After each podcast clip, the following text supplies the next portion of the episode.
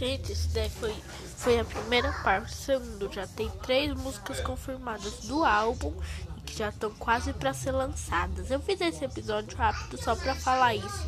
E o álbum vai ser lançado dia 15 de junho.